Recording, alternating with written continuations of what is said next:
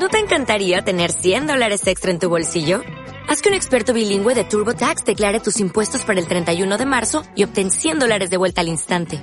Porque no importa cuáles hayan sido tus logros del año pasado, TurboTax hace que cuenten. Obtén 100 dólares de vuelta y tus impuestos con 100% de precisión. Solo con Intuit TurboTax. Debes declarar para el 31 de marzo. Crédito solo aplicable al costo de la presentación federal con TurboTax Full Service. Oferta sujeta a cambios o cancelación en cualquier momento.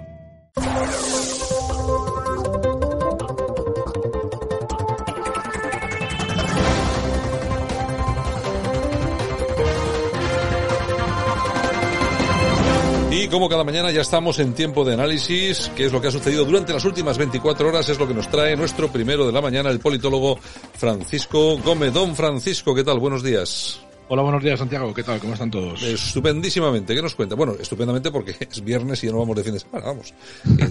por la política no será, será por el fin de semana. Tienes toda la razón. Bueno, fundamentalmente todo gira en torno a los dos temas fundamentales. Por un lado, el, la resaca del las bochornosas escenas que vimos ayer en Vallecas, aquí en Madrid, por culpa, según unos, y, y, por motivo, según otros, del acto de Vox.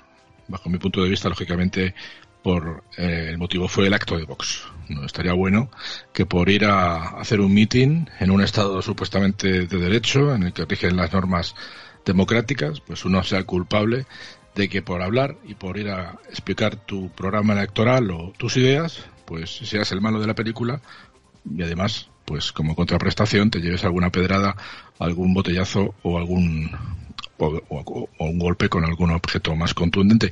Bueno, pues eh, y el otro tema, por supuesto, es el tema de la vacuna AstraZeneca que lo comentaremos un poco más adelante. ¿Cómo ven eh, la, la versión de los hechos desde el punto de vista de la izquierda, que yo siempre intento, en la medida de lo posible, traer siempre audios de la izquierda porque creo que entendiéndoles o tratando de comprenderlos es más fácil rebatirlos.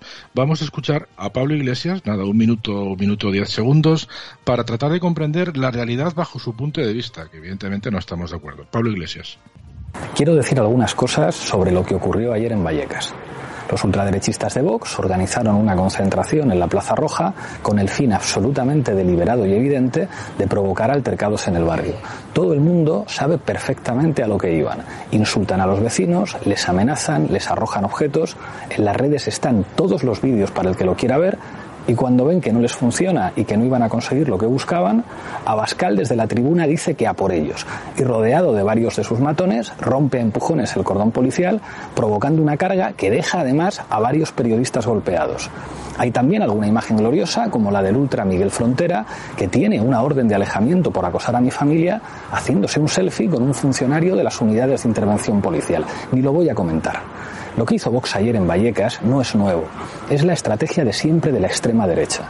Si algo así pasara en otro país de Europa, a nadie se le ocurriría decir que los buenos son los ultras y los malos son los vecinos que rechazan el fascismo. Sin embargo, aquí el relato oficial en casi todas las televisiones es que Vox tiene derecho a ir a provocar violencia donde quiera y que el problema son los vecinos de Vallecas, el mundo al revés. Bueno, yo no sé qué realidad ve esta gente, no entiendo muy bien. Sí, porque te puedo asegurar que los cantamañanas que ayer gritaban antifascismo, tiraban de todo a la, gente que estaba allí intentando asistir al acto, eh, la inmensa mayoría no son vecinos de Vallecas, son estas sordas que se mueven de barrio en barrio a la orden de Pablo Iglesias. Y en segundo lugar, eh, tenemos un ejemplo muy claro. Él dice que hay una persona que tiene una orden de alejamiento, contra su familia y que se estaba haciendo una foto con un, con un policía. Eh, pero ¿qué pasa? ¿Que esa persona que tiene un orden de alejamiento no puede ir a Vallecas? ¿Es que Vallecas es tuya, Pablo Iglesias? O sea, es alucinante, es, es alucinante. Yo creo que afortunadamente hay una parte importante de los votantes de la izquierda que a este tío ya no se lo creen más. Porque que venga a contarnos su relato, pues eh, es francamente, como te digo, parte de su realidad virtual. Pero bueno, aquellos que están con él le, asienten y, le siguen como, como un líder de una forma absolutamente, pues, eh, lamentable y, fuera de fuera de cualquier ración, racional, raciocinio, ¿no? O sea, es algo irracional. Y por ejemplo, tenemos a Juan Carlos Monedero que decía, Vallecas ha demostrado ser un barrio digno que no contempla el racismo, el machismo o la homofobia frente a la violencia del neofranquismo desacomplejado de Vox, antifascismo y derechos humanos. Y luego aprovecha, lógicamente, para poner un spoiler para que la gente vea su programa de hoy a las nueve de la noche, que se llama En la Frontera. O sea que, como pueden ver, el amigo Monedero haciendo propaganda y haciendo publicidad para su propio programa de televisión, eh, amparado en los hechos de ayer. Bueno, es una auténtica locura. Pero bueno, es que aprovechan cualquier ocasión para llevarse el asco a su sardina. Hoy, por ejemplo, en la mañana de ayer, mejor dicho, se cumplían los 50 años del primer, primer Congreso Mundial Romaní Gitano que dirá, bueno, ¿y esto qué tiene que ver con este asunto? Pues efectivamente era el Día del Pueblo Gitano, en la mañana de ayer, pues tanto Pablo Iglesias como toda la gente de la izquierda aprovecharon para intentar dar a conocer al pueblo gitano como que es un pueblo que históricamente ha apoyado a la izquierda porque, bueno, pues tiene la, el San Benito de que son los que corrían delante de la Guardia Civil, pero actualmente a día de hoy el pueblo gitano en la mayoría de los casos vota a la derecha, te lo digo yo, porque la mayoría son autónomos. Por decía Pablo Iglesias que en el Día del Pueblo Gitano debemos recordar las persecuciones que han resistido, pero sobre todo la capacidad de un pueblo digno para superar obstáculos y avanzar. Opre Roma, dice. Bueno, pues como pueden ver, se asocian cualquier idea sobre cualquier posibilidad de pueblo oprimido para hacer la suya, cuando ya te digo que no es el caso actualmente. Vamos a escuchar a Adriana Lastra, para que vean, porque tenían en su chiringuito eh, una reunión sobre este asunto y cómo aprovecha hablando del tema del pueblo gitano para meterle cizaña otra vez a lo que ellos llaman ultraderecha. Adriana Lastra. Hice vuestro himno, ahora es el momento. Es el momento de dar un paso adelante, es el momento de hacerse escuchar, es el momento de parar a la extrema derecha del odio y la derecha cada vez más extrema que le abre la puerta, se pone a su servicio y le entrega a las instituciones. Hoy, como hace 50 años, vuelve a ser necesario levantar la voz y dar un paso adelante. Pero hay una diferencia, queridos primos y primas. Aquel 8 de abril de hace cinco décadas, un grupo de gitanos empezaron un camino de libertad y justicia. Este 8 de abril somos millones los que lo recorremos con vosotros. Y el próximo 4 de mayo seremos millones quienes llenaremos las urnas de orgullo, dignidad, libertad y justicia. Ya, sí, seguro. Sí, sí, sobre todo los gitanos de la Cañada Real, que si no fuera por Cáritas ya veríamos saber de qué comía esa gente, con todo lo malo que sabemos que pasa en la Cañada por el tema de la drogodependencia y de las plantaciones que hay. Pero que venga esta mujer ahora llamándoles primos a los gitanos, pero bueno, ¿qué me estás contando? Y primas, ¿qué me estás contando, Adriana Lastra, hija mía de mi vida? En fin, lo que está claro es que en una de las imágenes que ha salido en algún, en algún diario, eh, el líder de los bucaneros, que son los, los eh, bueno, pues el grupo más radical, supuestamente del Rayo Vallecano, pues eh, el líder, que se hace llamar Pirracas, es el guardaespaldas, uno de los guardaespaldas personales que tiene Pablo Iglesias, y de hecho lo hemos visto hace poco también por las redes sociales, cómo custodiaba el, el Palacio de Galapagar junto con la Guardia Civil. Bueno, pues este hombre estaba ayer con los llamados antifascistas por, por ellos mismos, eh, tirándole botellazos y tirándole adoquines y ladrillazos a la gente de Vox. O sea que saquen sus propias conclusiones cuando el guardaespaldas privado de Pablo Iglesias estaba con los bucaneros en los altercados de Vallecas. Bueno, pues blanco y en botella. Vamos a seguir escuchando a los de la izquierda, porque como te digo es interesante ver de qué manera piensa. En este caso es Carmen Calvo, que sigue con el tema de los gitanos, y aprovecha de nuevo ya que sabemos que esta es una buscadora de cadáveres y le encantan las tumbas, pues como ella está con su memoria histórica, en este caso la democrática, pues aprovecha otra vez para meterle caña a lo que ellos llaman ultraderecha. Carmen Calvo. Porque este país y de la mano de los socialistas, del gobierno socialista y de las iniciativas socialistas, tiene que tener la perspectiva de la gitanidad en todo y porque la vamos a tener en algo que está modestamente en mis manos, en la memoria democrática. Sabéis que tengo un empeño particular en que la memoria democrática se reconozca y por este orden el agradecimiento, el tributo y el sacrificio también de los gitanos que pelearon por la causa de la libertad y de la democracia. Para nosotros no. Eh, en todo caso, en todo caso esto, esto de la perspectiva de la gitanidad, es que, es que yo, es que yo alucino, macho. Es que me traes unas cosas, Francisco, es que me amargas el día, todo el día ya. Esto es increíble. tú, tú si quieres, si quieres hacerte importante delante de cualquier persona, le hablas de perspectiva de lo que sea, o hablas del paradigma de lo que sea, y ya quedas, muy, quedas como muy culto. Efectivamente, bueno, son los nuevos tiempos que nos acosan.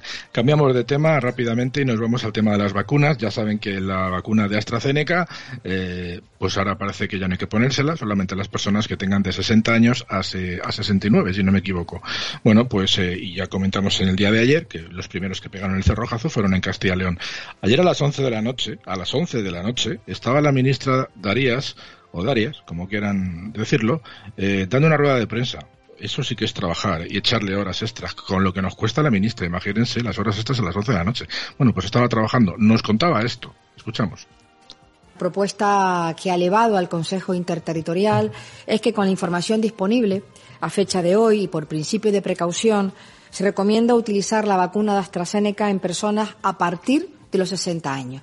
Este acuerdo lo he planteado, esta propuesta la ha planteado el Consejo Interterritorial y ha sido aprobada por amplia mayoría. Por tanto, la estrategia de vacunación eh, va ahora a pivotar en relación a la vacuna AstraZeneca, en que se va a inocular a personas mayores de 60 años. Pobre, pobres señores mayores de 60 años, van a ir, pero vamos, realmente, entre comillas, perdón por la expresión, acojonados, vamos.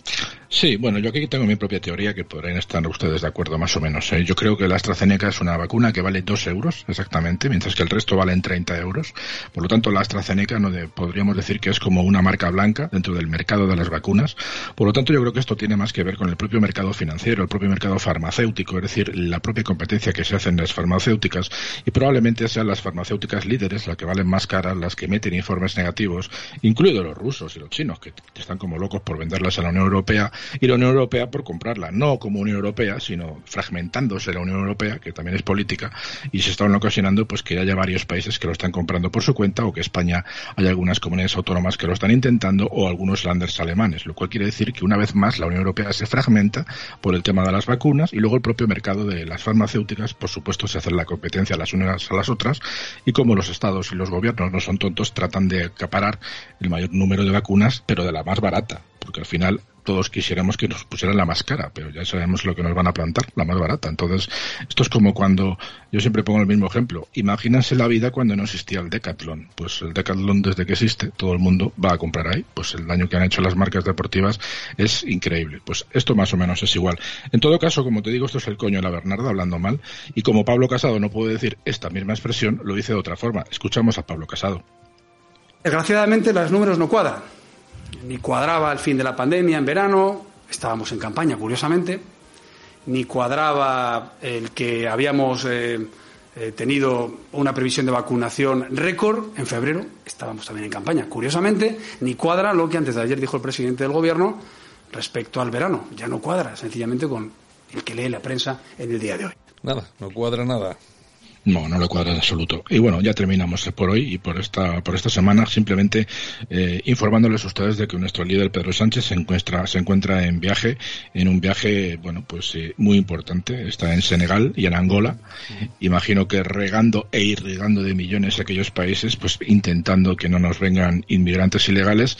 Y ya saben que cuando el gran líder se encuentra fuera de España, pues todo se queda al control por parte de Carmen Calvo y es un momento idóneo para, por parte de la oposición, tratar de meter un poco de presión aprovechando que el gran líder no está, aunque desde Angola le ha dado tiempo a tuitear a favor de los gitanos. Pero bueno, es que estamos a todo. Esto decía Pablo Casado con respecto a la situación general que estamos viviendo en España y ya con esto despedimos, Santiago. El Partido Popular es coherente y es responsable. No somos los expertos en materia de vacunación y en materia médica. Tendrá que ser la EMA y tendrá que ser la Comisión Interministerial la que nos dé toda la información de lo que está pasando. Y por eso hoy mismo registramos la comparecencia de la ministra de Sanidad para que explique de inmediato en las Cortes españolas qué es lo que está pasando con los criterios de vacunación a nivel europeo, a nivel nacional y a nivel autonómico. Necesitamos saber qué está pasando y no se pueden interrumpir campañas de vacunación en que la esperanza de esas familias y la esperanza muchas veces del tejido productivo de rescatar un negocio está en poder vacunarnos de forma rápida. Bueno, pues a ver si nos vamos enterando de las cosas, Francisco. Estaremos pendientes de ello, por supuesto que sí. Venga, feliz fin de semana. Hasta lunes. Igualmente, hasta lunes.